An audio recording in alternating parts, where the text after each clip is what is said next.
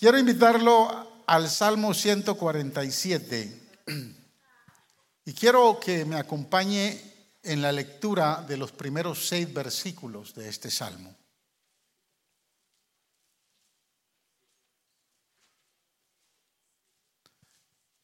Si lo tienen, leemos de la versión nueva internacional. Aleluya. Alabado sea el Señor. Cuán bueno es cantar salmos a nuestro Dios, cuán agradable y justo es alabarlo. El Señor reconstruye a Jerusalén y reúne a los exilados de Israel. Restaura a los de corazón quebrantado y cubre con venda sus heridas. Él determina el número de las estrellas y a todas ellas les pone el nombre. La reina Valera dice, Él cuenta las estrellas y a todas las conoce por nombre. Excelso es nuestro Señor y grande su poder. Su entendimiento es infinito. El Señor sostiene a los pobres, a los humildes.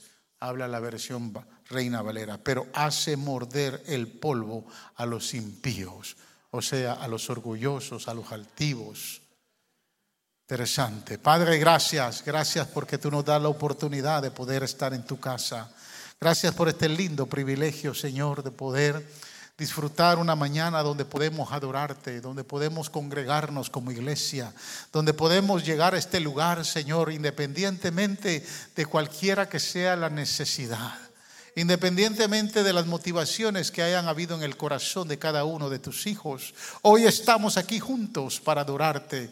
Y por eso, Señor, te pedimos que tu presencia ministre a través, Señor, de tu Espíritu Santo, ministra el corazón de cada uno de tus hijos. Usa tu palabra, Señor, para edificarnos, para exhortarnos, para consolarnos, para traer fruto, Señor, y un fruto, Señor, al ciento por uno. Bendice, Señor, esta palabra en nuestros corazones. Queremos recibirla, Señor, con temor, con temblor, Señor, para poder obedecerla. Por eso ruego que seas tú el que me uses y, Señor, que sobre todo lo que nos permitas hacer sea para honrar y glorificar tu nombre, porque solo tú eres digno de toda alabanza. Gracias, amado Salvador. Amén y amén. Gloria al Señor. Tome asiento, hermanos.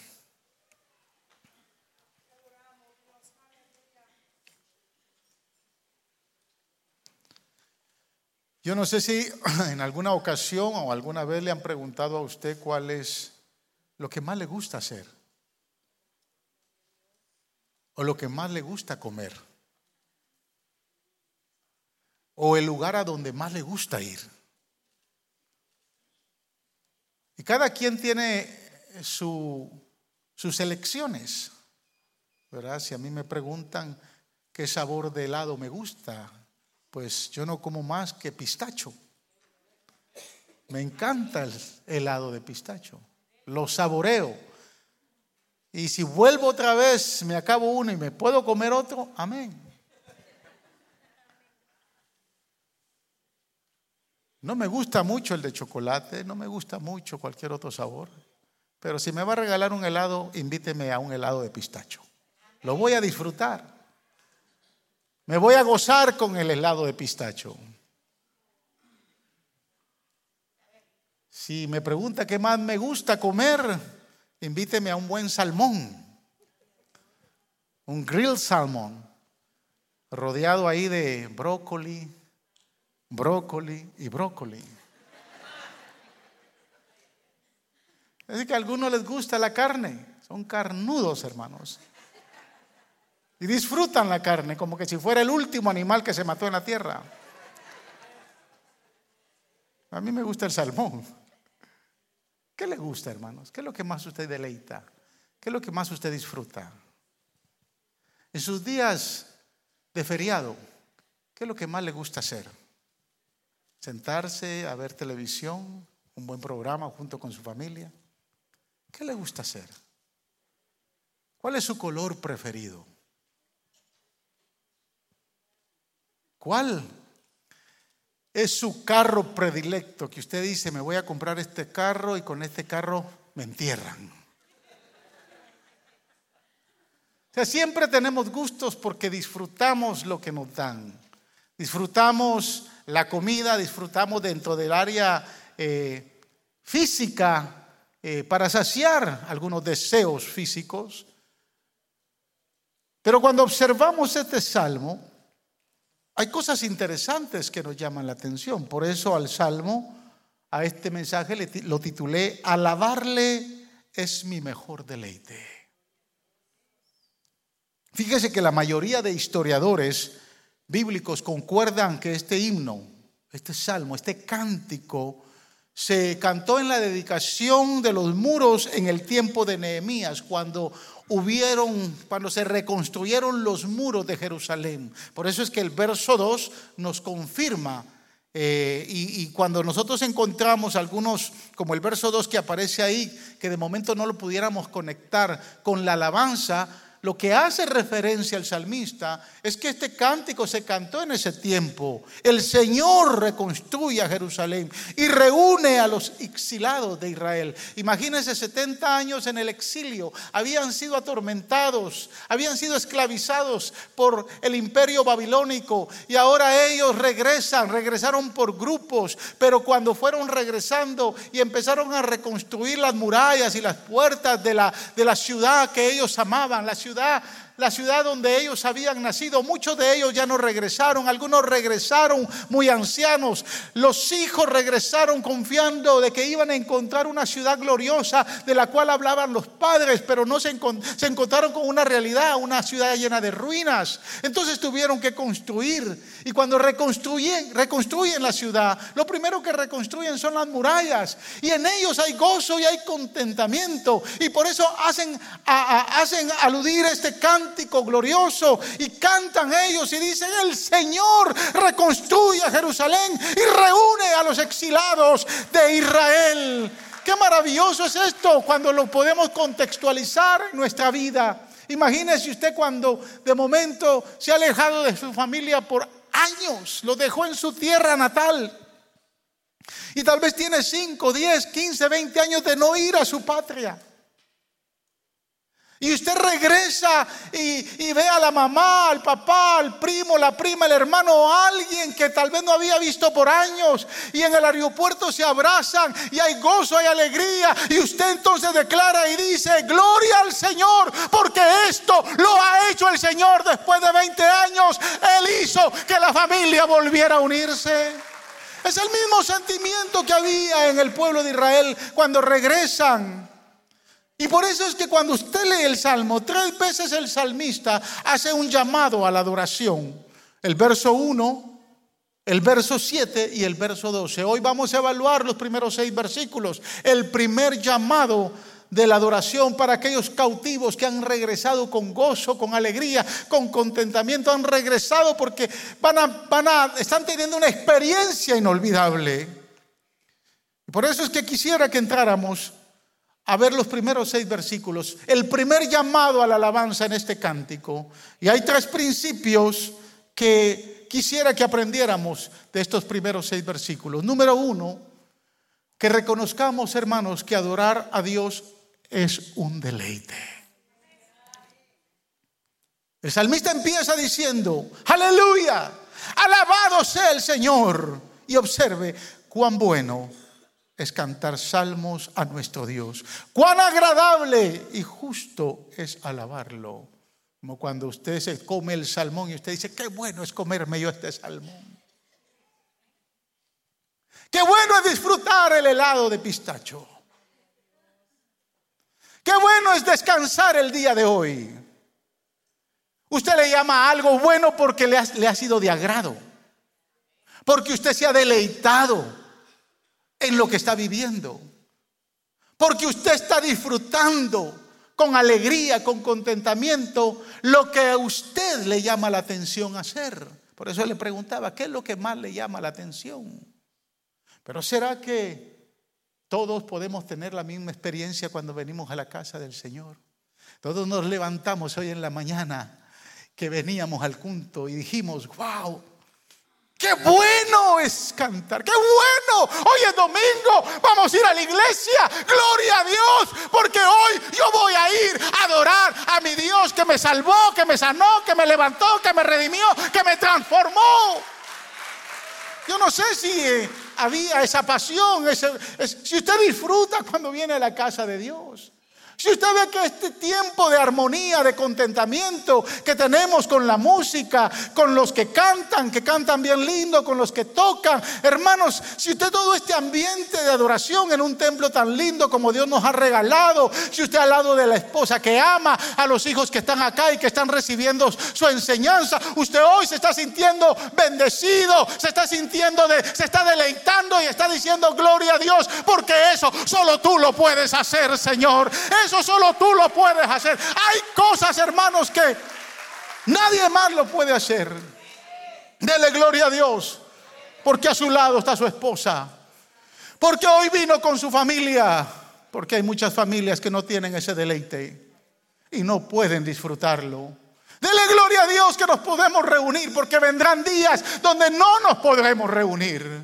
Vendrán días donde la gente querrá y buscará y llegará a los templos y los templos estarán vacíos porque la iglesia del Señor, aleluya, ya ha salido, ya ha salido, ha sido arrebatada y ha sido recibida en el cielo. Dice la Biblia en el libro de Apocalipsis que en esos días la gente querrá buscar de Dios y no lo encontrarán. Disfrutemos este tiempo. Salmista establece bien claro que Dios se deleita en la alabanza de su pueblo. Si a nosotros nos gusta, imagínese al Señor. ¿Qué, ¿Cómo el Señor estará ahorita? ¿Se ha preguntado? El Señor, ¿cómo el Señor nos está viendo desde el cielo? ¿Será que el Señor dice, ah, ya se reunieron esos otra vez ahí ese domingo? ¿Será que esa es la mirada del Señor? ¿O será que ya Él estaba aquí antes que llegáramos expectante? Aleluya. Hoy viene mi pueblo, hoy viene mi iglesia y hoy viene a adorarme, dice el Señor. El salmista quiere destacar lo bello que es alabar a Dios con su pueblo. Porque la alabanza, hermanos, embellece. ¿Cuántos creen que la alabanza embellece? La, la alabanza hermosea el rostro. Cuando usted alaba al Señor con gozo y alegría, mire, su cara, cambia, hermanos.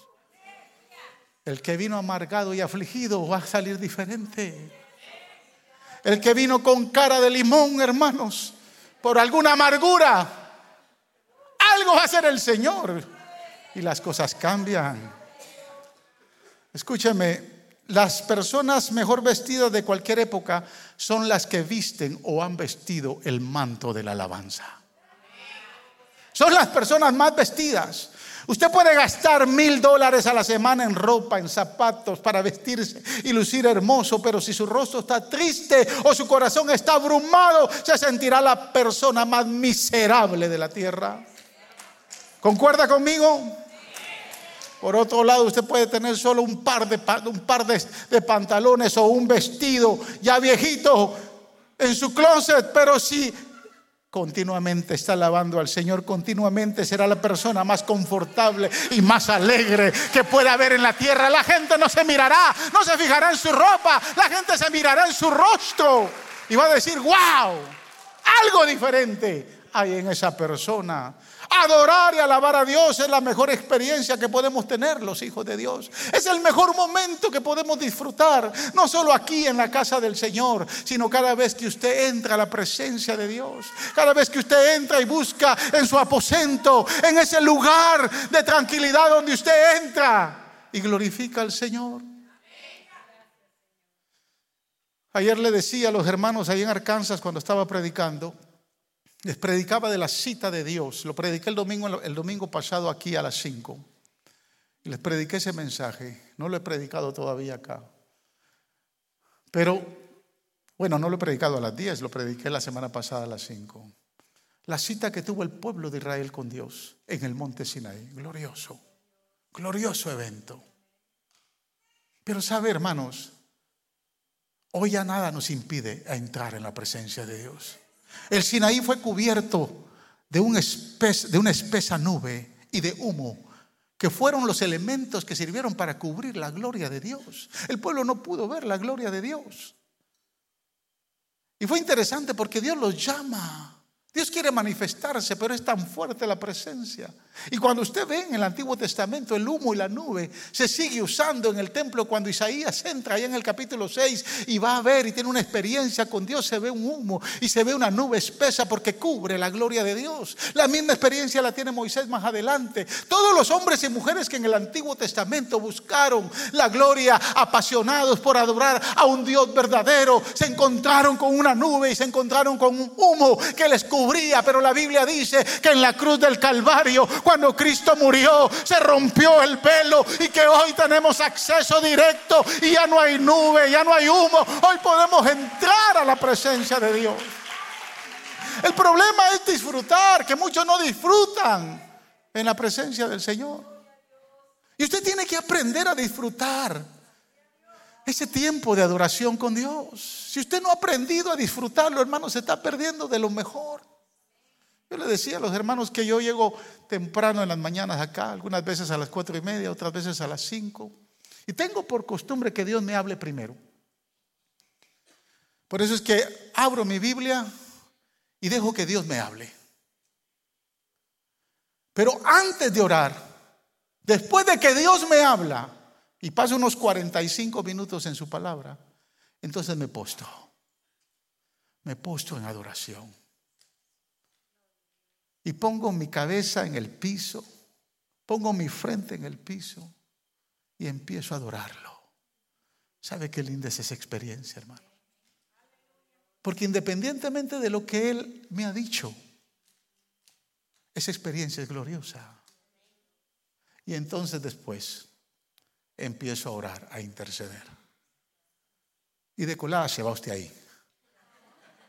Porque me recuerdo también de orar por usted. Pero qué lindo, hermanos.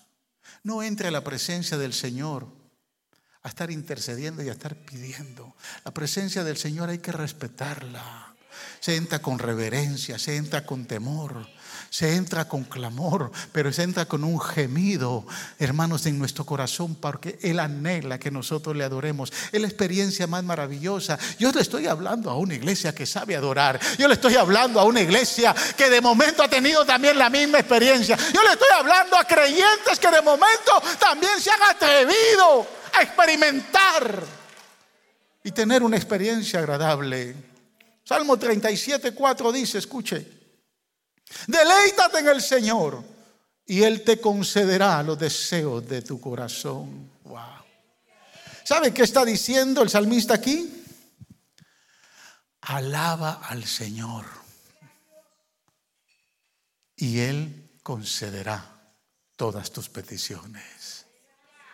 La palabra deleite en hebreo la forman dos vocablos, dos expresiones, an, nag Agnag. Es la palabra deleite, que significa refrescarse, tomar placer, tener contentamiento. Por eso le preguntaba, ¿qué es lo que le produce placer a usted? ¿Qué es lo que más le produce placer? ¿Qué comida le produce placer? ¿O en qué lugar usted más se refresca? Porque esta carne, hermano, le gusta el deleite. ¿O solo a mí? Ahorita estaba escuchando el pastor Pablo y todos ustedes contentos porque ganaron los astros. Mire qué deleite.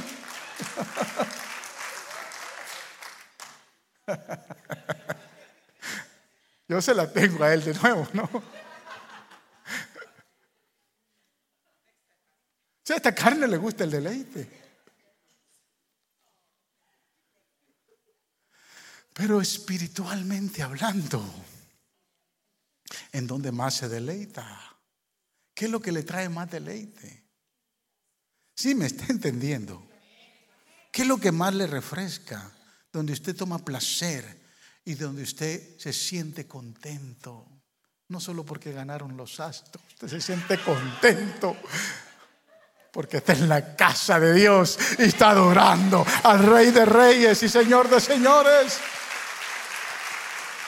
Escucha hermanos, es por eso que cuando estamos afligidos, tristes y entramos a la presencia del Señor, no deja de existir el júbilo y la alabanza, el contentamiento. Nuestro corazón se refresca y nuestra vida se llena de gozo y alegría. Nuestra condición cambia, aunque el problema siga presente. Nuestro rostro se renueva, aunque la enfermedad y el dolor esté ahí. Pero nuestro rostro va a ser diferente porque hemos tenido una experiencia. Qué bueno es adorar al Señor. Que su experiencia sea deleitosa. Que cada vez que venga a adorar a Dios o entre en su aposento, usted disfrute adorar al Señor. Número dos, le adoramos por su grandeza. Versos del 2 al 4. Escuche. El Señor reconstruye a Jerusalén y reúne a los exiliados de Israel. Restaura los de corazón quebrantado y cubre con venda sus heridas. Y después lee un verso que a mí me costó conectarlo. Porque después dice, Él determina o Él cuenta el número de las estrellas y a todas ellas les pone nombre. ¿Qué tienen que ver las estrellas? ¿Qué tiene que ver este verso con lo que dice el verso 2 y 3? El verso 2 y 3 ya estamos, ya estamos claros que está hablando de que los exilados han regresado a Jerusalén, han regresado afligidos, quebrantados, ya no hay nación. Todavía de alguna manera siguen ya no bajo el poder y el exilio y la mano de esclavitud, de, los babilonios, ahora están bajo la mano y el poder de la esclavitud de los, menos, de los medos persas. Porque fue Nehemías que estaba junto al rey sirviéndole la copa, pero ya no es Nabucodonosor, ahora es, es Jerjes que está reinando en la provincia de Medo. Ellos han derribado al, al, imperio babilónico. Y ahora Nehemías sale con cartas. O sea, ya no hay nación, ya no hay ciudad. Y el verso 3 dice que el Señor restaura la condición de ellos porque han regresado con un corazón quebrantado. Y Él cubre sus heridas. Y de repente dice el salmista, pero Él también cuenta las estrellas y todas ellas le ponen nombre. ¿Qué tiene que ver este verso? Y me costó conectar, pasé una semana y media tratando de conectar este verso. Pero me llamó la atención algo. Usted sabía que en el año 100 después de Cristo, Hiparco miró al cielo. No me pregunte cómo, pero eso es lo que dice la historia. Y contó 1022 estrellas. 200 años después, Ptolomeo, el padre de la astronomía, contó dos estrellas más, 1026. Pero hoy la NASA cree que en el universo hay un total de 300 mil, 300 mil millones de estrellas. Es decir, 300 trillones de estrellas. ¡Wow! Y solo en nuestra Vía Láctea, los que nos recordamos cuando estábamos en la escuela, ¿verdad? ¿Se recuerdan los, los planetas que están en nuestra galaxia, en la Vía Láctea? Nuestra galaxia se llama Vía Láctea. Así se llama nuestra galaxia. Y la Tierra está en, la tercera posición, ¿verdad? Lejos del Sol. Plutón está de último. ¿Se recuerdan, no? Sí. Son nueve, planetitas de 300, de 300 mil millones de estrellas. 300 trillones. Y solo nuestra Vía Láctea, aunque cuenta nueve planetas, tiene 100 billones de estrellas. Wow. Escúchame, si usted contara estas 100 mil millones de estrellas, que son 100 billones, si usted contara esas estrellas, escúcheme bien, de 1 a 250 en un minuto, si usted tiene la habilidad de contar de 1 a 250 en un minuto, y mantiene su ritmo, a usted le tardarían mil años para llegar a 100 mil millones. ¿Quiere empezarlo a contar? Le estoy diciendo para que usted entienda cuántas estrellas hay en nuestra vida láctea.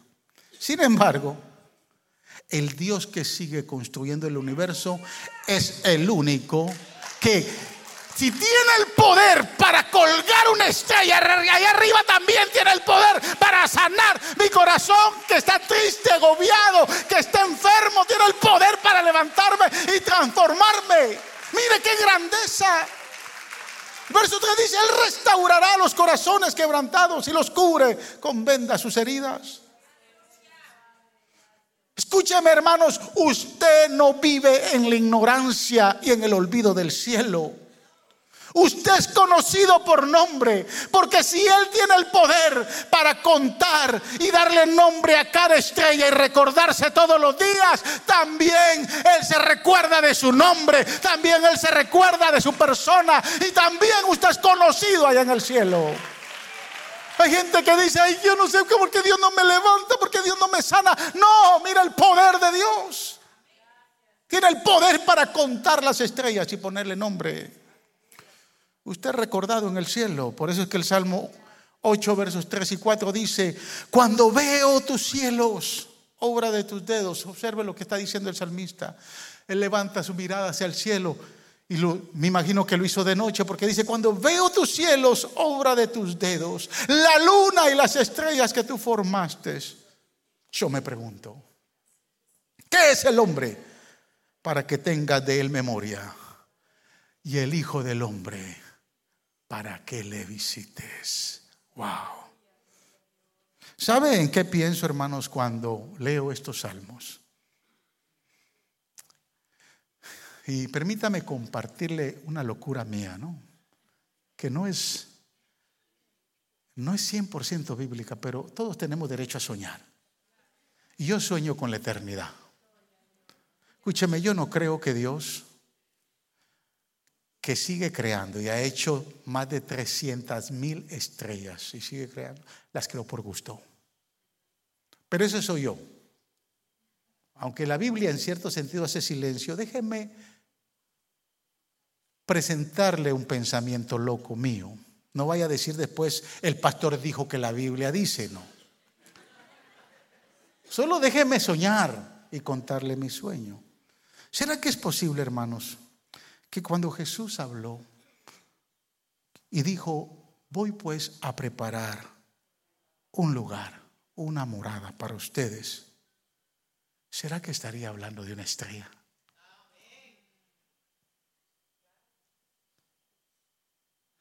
Yo pienso, yo pienso que la morada que el Señor tiene preparada para mí es más que una casa de cinco mil pies cuadrados es más que una hacienda de 20 acres. Y creo que es más grande que un rancho de más de 500 acres de extensión. Porque mi Dios no es chipe ni tacaño. Pero eso es lo que yo creo. Déjeme soñar que cuando Cristo dijo, voy pues a prepararte el lugar a ti, José. Estoy pensando que dijo, allá arriba voy a tener una estrella preparada para ti.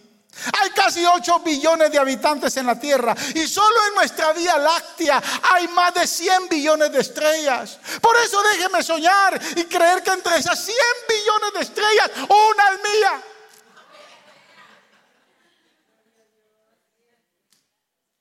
Yo no creo que sea tan tacaño para no darme una. Si Él es mi Padre. Si él, me, él tiene el deseo de heredarme, yo, yo sueño con la eternidad. Yo no sé usted, tal vez usted sigue soñando con los millones de dólares que tiene aquí en la tierra y sigue soñando con todas las propiedades que tiene. Pero yo sueño con el cielo, yo sueño con la eternidad, yo sueño que allá arriba van a haber cosas mayores para nosotros que ni siquiera las hemos visto. Por eso es que cuando Pablo es subido al tercer cielo, Dice que se le revelaron cosas que no, no, se le permitieron compartir aquí en la tierra. ¿Qué miraría Pablo? El verso 4 dice que él cuenta cada una de esas estrellas por nombre. Y el libro de Apocalipsis en el capítulo 2, versículo 17 dice que a los que vencieren, él también nos dará una piedra blanca con un nuevo nombre escrito. Yo soy curioso cuando yo escudreño la escritura. Y quise investigar eso de piedrecita blanca. Y la mayoría de teólogos y comentaristas dicen que es una piedra no conocida aquí en la tierra. Por eso es que los traductores pusieron piedra blanca, porque no encontraron nombre. ¿Sí me entiende?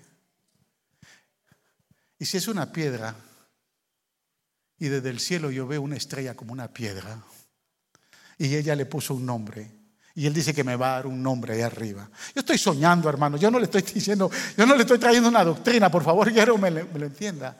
Le estoy diciendo, le estoy compartiendo un sueño. ¿Cree que será posible? ¿Que se vuelva a repetir la historia?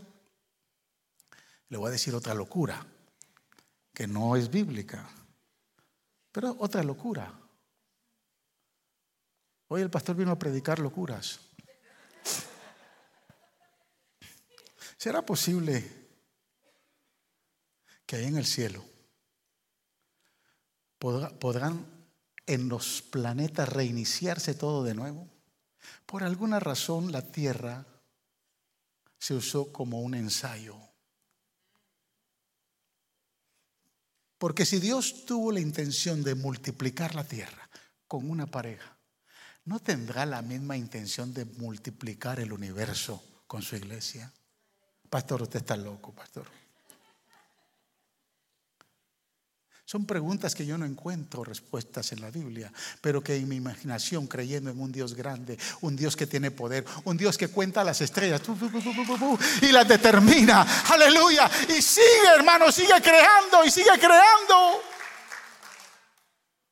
Por eso es que cuando el salmista declara, hermanos, Ahí en el Salmo 19, 1, 2, yo, veo estos salmos y me, me, impacta lo que leo, porque el salmista dice en el Salmo 19, 1, 2, los cielos cuentan la gloria de Dios, el firmamento proclama la obra de sus manos, un día comparte al otro día y una noche le emite sabiduría a la otra. ¿Sabe qué yo estoy pensando? ¿Sabe qué está diciendo el salmista acá? Que un día le cuenta la noche que está entrando. Un día que, este día le dirá la noche que entra, wow, te perdiste la nueva galaxia que Dios creó. Y esa noche que, que, recibió esa información le emite sabiduría al otro día y le va a decir, wow, anoche el Señor se votó, anoche hubieron estrellas que yo nunca antes había visto. Esto es lo que está diciendo el salmista impactado por el poder y la grandeza de Dios, usted no le alaba a un Dios cualquiera. Usted le alaba a un Dios que sostiene el universo y que sigue creando cosas grandes. Por eso es que yo sueño con eso. Y le invito a soñar. Porque un día usted y yo vamos a empezar a vivir la eternidad. Y la eternidad no tiene fin. Y mi amor, prepárate porque allá el Señor nos va a dar una estrella. Y vamos a reiniciar en esa estrella y vamos a dar testimonio de la grandeza de Dios. El primer Adán falló, pero el segundo Adán vino a redimir a una raza perdida para que dé testimonio de algo grande. Por eso es que la imagen de Dios reposa en el matrimonio. Hay grandes verdades profundas ahí. Escuchen hermanos, si Dios se interesa en los detalles de las millones y millones de estrellas, también se va a interesar en su salud física, en su salud espiritual, en su salud emocional, en los problemas que tiene en casa, en los problemas que tiene con los hijos. Para Él son, hermanos, un guiso. Aquello que usted no puede resolver, el que cuenta las estrellas. Si usted no puede contar ya las deudas que tiene, el que cuenta las estrellas ya le ha dicho cómo puede resolver sus problemas. ¿Me está entendiendo lo que le estoy diciendo? Número tres, para que el pastor deje de soñar. Adoramos a un Dios, no solo por su grandeza, lo adoramos por su infinito poder. Versos 5 y 6. Excelso es nuestro Señor y grande su poder. Su entendimiento es infinito. Y escuché, Él sostiene a los pobres.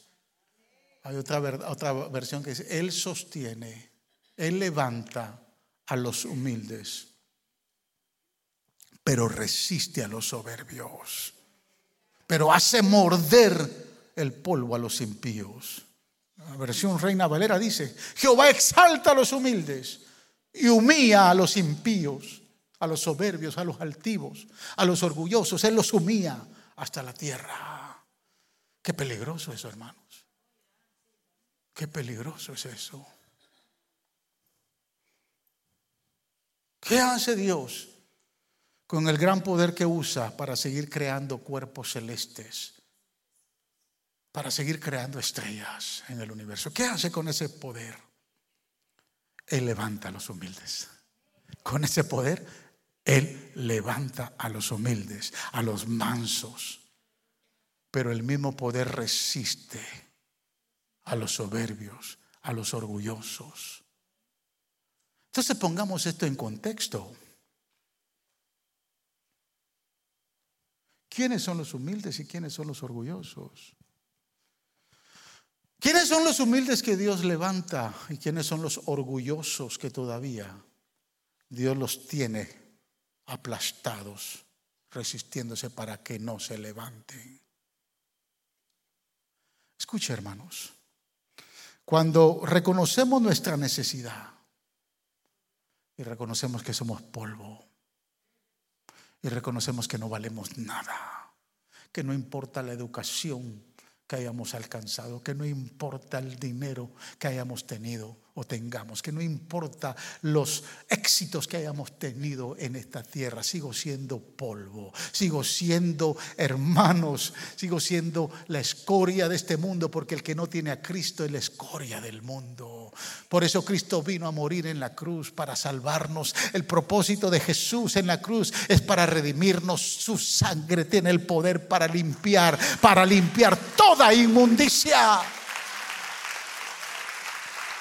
Pero cuando el pecador que reconoce, que reconoce que no, no vale nada, que sin Dios nos, nos sirve, que sin Cristo no puede, y crea una necesidad en su corazón y se humilla, entonces la misma mano que colgó y sigue colgando estrellas en el universo es la misma mano que levanta a ese quebrantado y humilde y que le dice, ven, levántate.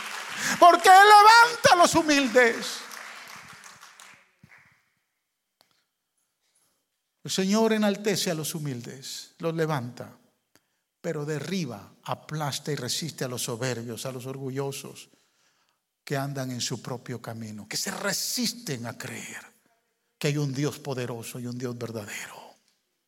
¿Sabe, hermanos? Estoy convencido de que no estamos viendo más personas convertidas a Jesús en la cantidad que quisiéramos ver. Y no estamos viendo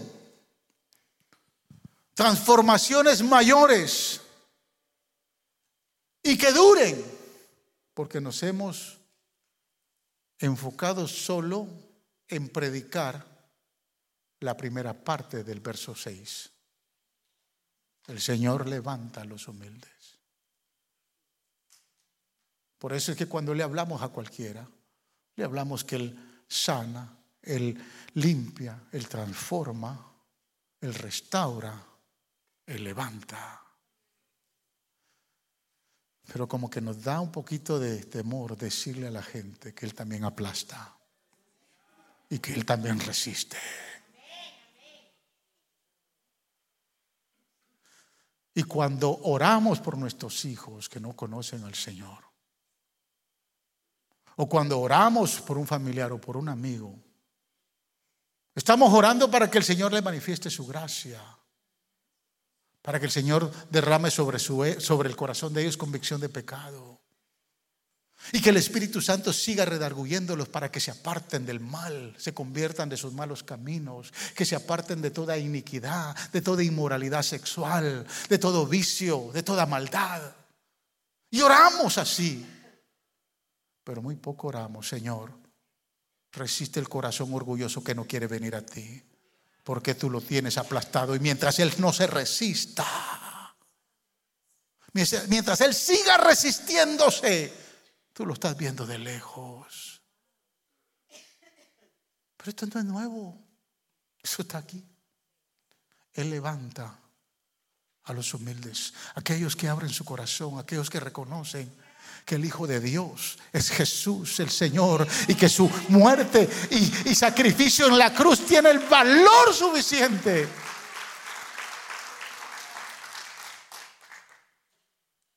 Pero que mientras no sigan reconociendo al Salvador y se mantengan con el orgullo, el Señor los mirará de lejos. Hermanos, la salvación, la restauración, el ser exaltados por el Señor tiene un nombre y es humildad, es arrepentimiento y es humillación.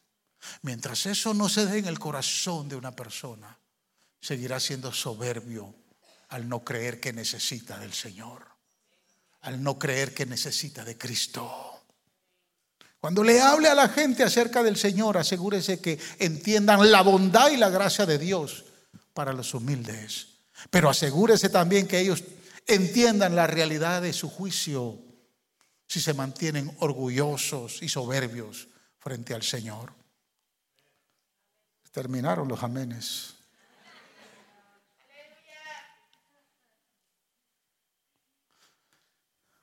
¿O será que hay orgullosos acá, hermano?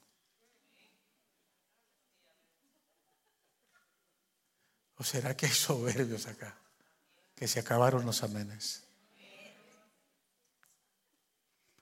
Miren, la mayoría de personas no se dan cuenta que la arrogancia que no les permite reconocer a Jesús los llevará directamente al infierno. Y esto es duro, duro y difícil de predicar, pero la gente lo tiene que escuchar, especialmente en este tiempo, porque Cristo viene. Cristo viene. Cristo está a las puertas. Yo sé que le toqué tal vez el corazón a usted porque usted ama mucho a aquellos que no, ama mucho a sus familiares que no le sirven al Señor. Yo también amo a mis hijos que no les sirven al Señor, pero estoy consciente y se los he dicho y oro todos los días y se los he dicho, si ustedes no vienen a Cristo, ustedes se van a perder y se van a ir al infierno. Porque el Señor levanta a los humildes, pero resiste a los soberbios. Y el infierno va a estar lleno de soberbios.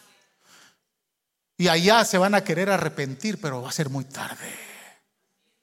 No podemos predicar un evangelio que solo presente bondad, gracia y bendición. También tenemos que presentar un Dios que sabe juzgar y es el único que tiene juicio correcto y un juicio íntegro.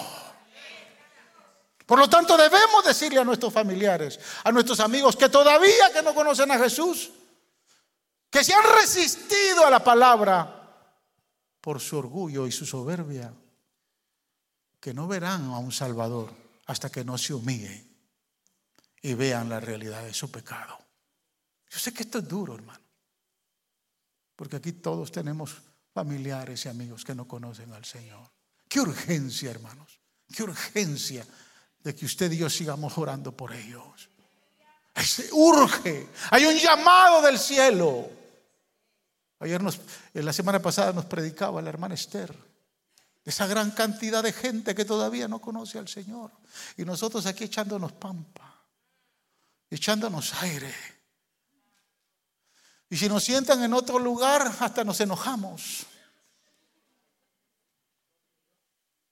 Y si cuando llegamos allá, después de que termine el culto, no, la, cola está muy larga, empezamos a dar queja. Y cuando aquí tenemos todo el confort, mire, Estados Unidos va a perder pronto este confort.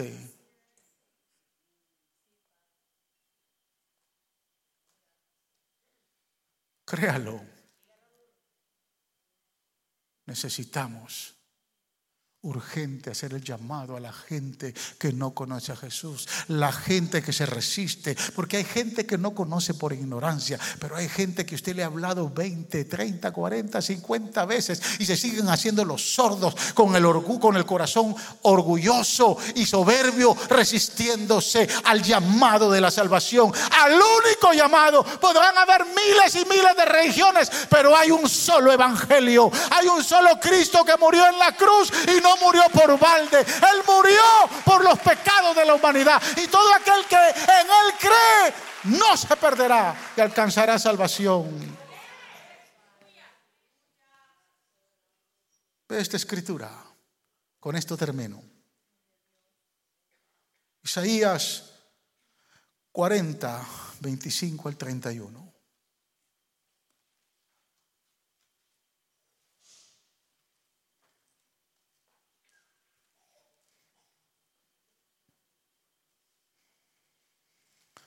Le está hablando a un pueblo. Cuando leemos este pasaje, Isaías le habla a un pueblo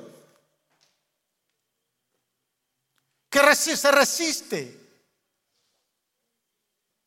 o se ha resistido a humillarse delante de Dios. Y entonces él empieza a cuestionarlos.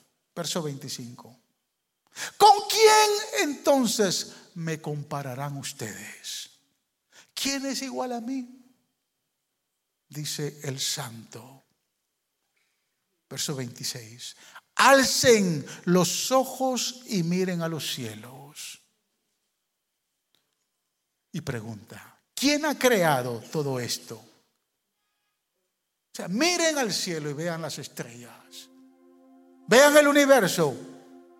Y les pregunta, ¿quién ha creado todo esto?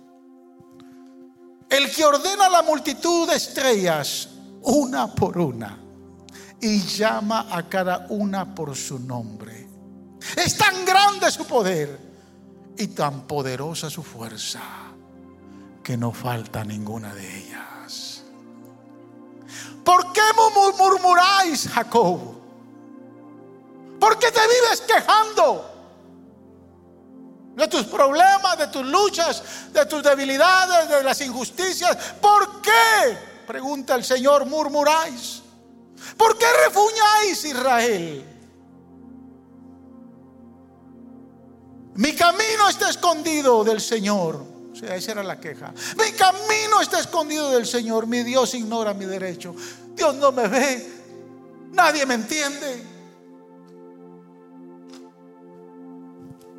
Como que, como que el Señor ya se, ya se olvidó de mí.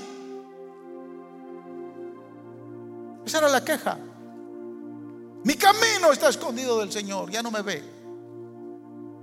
Mi Dios ignora mi derecho. Él no me responde. A todo el mundo le responde menos a mí. Verso 28. ¿Acaso no lo sabes? ¿Acaso no te has enterado? Hija mía, hijo mío. Observe la noticia si se le olvidó. El Señor es el Dios eterno, creador de los confines de la tierra no se cansa ni se fatiga y su inteligencia es insondable.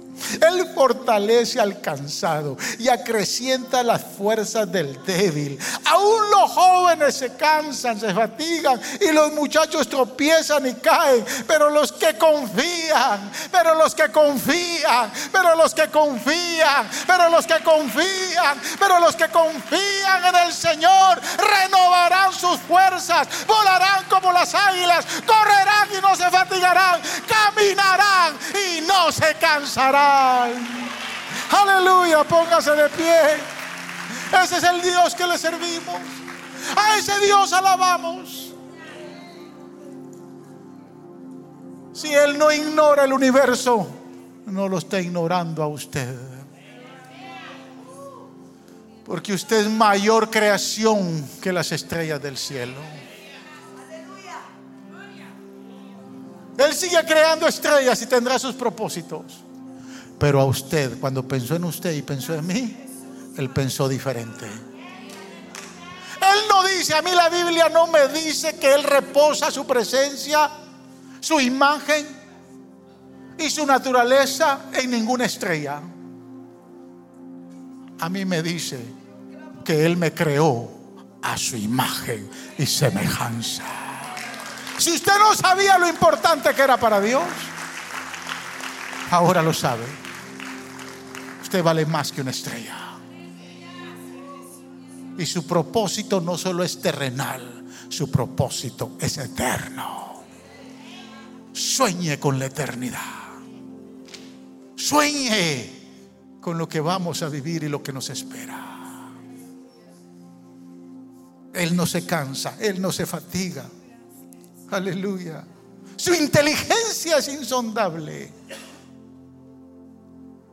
Él es Dios y soberano.